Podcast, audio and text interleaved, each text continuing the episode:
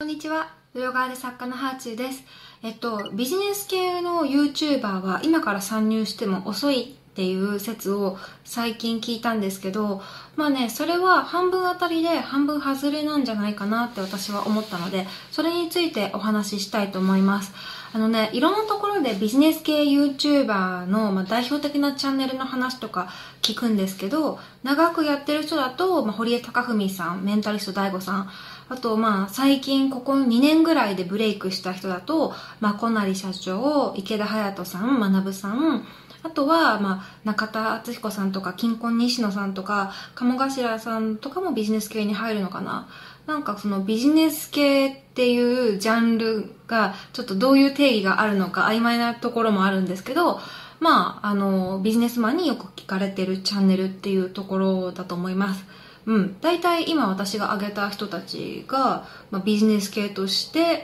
世に知られている人たちじゃないですかね。まあ、あと最近こう、彗星のようにビジネス YouTuber 業界に参入してきたのが、与沢翼さんですね。チャンネル登録者数の伸びもものすごく早くて、で、いち早くメンバーシップを取り入れて、で、メンバーシップの波を作ったと言っても過言ではないです。やっぱりなんか色々とうまいなというふうに思います。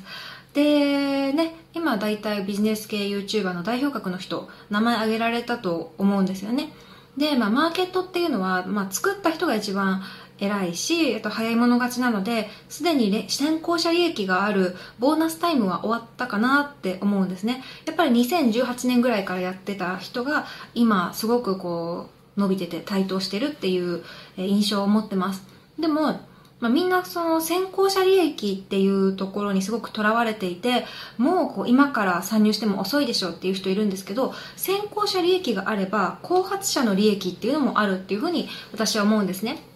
で、じゃあ後発者の利益って何かというと、後発者は成功事例と、あと失敗事例をたくさん見てるから、ハックしやすいんですよ。そこがやっぱ有利ですね。なんか先に道を作った人たちってやっぱりあれこれ試行錯誤しなきゃいけないから、なんかビジネスマンにはこういうサムネイルがいいかなとか、こういうネタが受けやすいとか、なんかそういうのって自分たちで研究しなきゃいけなかったんですけど、でも後からやる人たちって、まあそれを真似したり参考にしたりとかできるんですよね。まあ丸パクリとかは絶対ダメだと思いますけど、でもこういうネタが受けるんだっていうふうに思ったら、そこにこう自分の考えとか味付けを足していけばいいので、なので、まあ、後発者利益っていうのも絶対あると思うんですよ。だから今からね、YouTube やる人っていうのは確かにタイミングとしては、あの、始めるの遅いかもしれないけど、その分ショートカットできるものっていうのもたくさんあります。うん。やっぱこんな編集すればいいんだとか、こんな機材使えばいいんだっていうのは、その最初の一歩っていうのはすでにいろんな人が発信してくれてるので、そこから学ぶことができるんですよね。だから、まあ、まだまだこれからチャンスがあるんじゃないかって思う人は、全然遅くないと思います。ね、まあ、オリジナリティをあまりにもなくしてしまうと、ただの劣化コピーになっちゃって伸び悩むと思うけど、でもまあ、たくさんの参考事例の中からね、自分のやりたいことのイメージをつかむっていうのは、すごくやりやすいと思います。まあ、型を作るっていうのがやっぱ一番大変なので、まあ、この人のテイストで、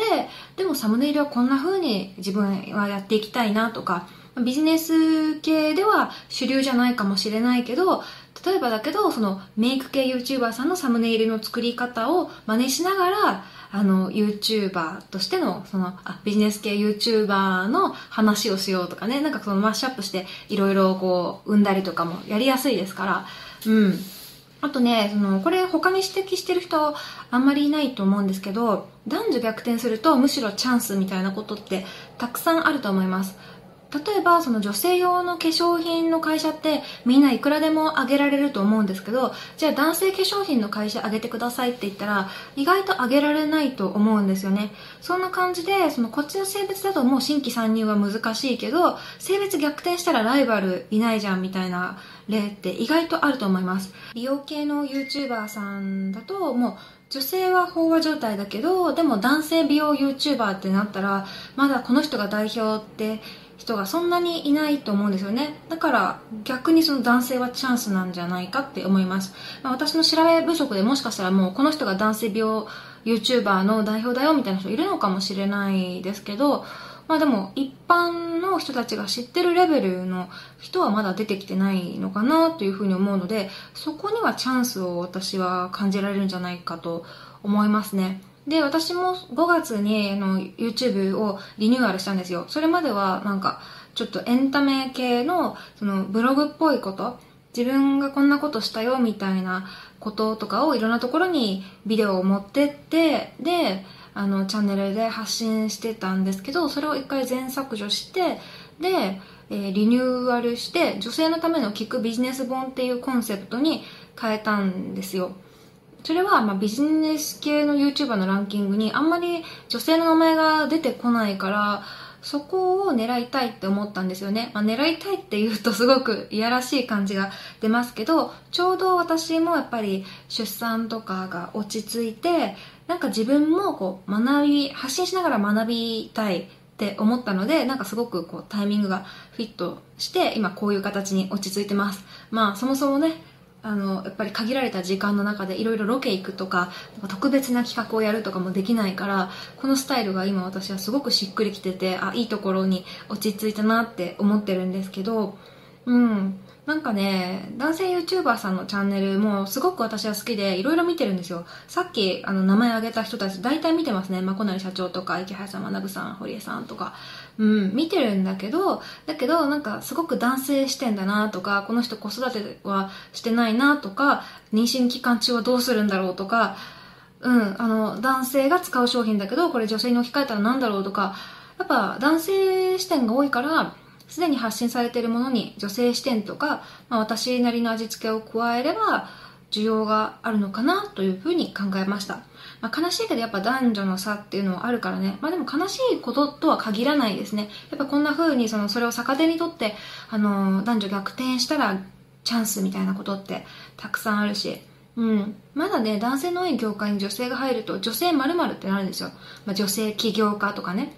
でも逆にフライトアテンダントさんとかは女性が多いから男性のアテンダントさんとかが注目浴びたりとか。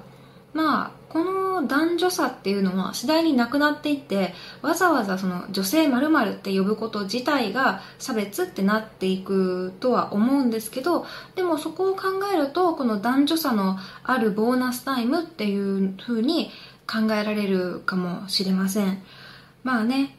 うん。こう、この差を逆手にとって、女性の多い業界に男性が、男性の多い業界に女性が参入すると、まあ、ちょっとだけ目立てたりとか、まだまだ先行者利益を感じられるんじゃないかなというふうに思います。だから、あ、なんか YouTube 始めるの遅かったとか、なんか SNS とかやってみたいけどどこにチャンスがあるかわかんないっていう人は、なんか自分とは別の性別で、なんかライバルを探してみるといいかもしれないですね。はい。で、今日はまあこの辺なんですけど、もしその女性でおすすめのビジネス系 YouTuber さんがいたら、ぜひ教えてください。あの結構周りのね、意識高い女子たちに誰の YouTube 見てるってそのアンケートを取ってみて、で、その結果、みんなこうビジネス系の、あ、男性のビジネス系 YouTuber の人の名前を挙げて、一人も女性が出てこなかったんですよ。ただ、まあ、たまたま私の周りにそういう人、そういう女性のビジネス系 YouTuber を知ってる人はいなかっただけかもしれないので、はい、私の調べが甘いだけで、もしすでに女性ビジネス系 YouTuber として代表みたいな人がいたら把握しきれてなくてすいません。それはちょっとコメントとかで把握したいと思うので、はい、私もまだまだね、YouTube 全部知ってるみたいな感じではなく、自分の興味のあることにしか、あの、見えてないと思うので、教えてください。うん、今日はこんな感じかな。まあでも本当に一番言いたかったのは、先行者利益、先行者利益っていう言葉が出てきて、あ、もうチャンスないって思う時に、いやでも後発者の利益もあるぞって思うのが大事ですよね。だってほら、飲食業界だってそうでしょ。あの、もうレストランたくさんあるけど、それでも新規参入して当ててるとこだってあるじゃないですか。まあ要するにやっぱどこを狙うかっていうこととか、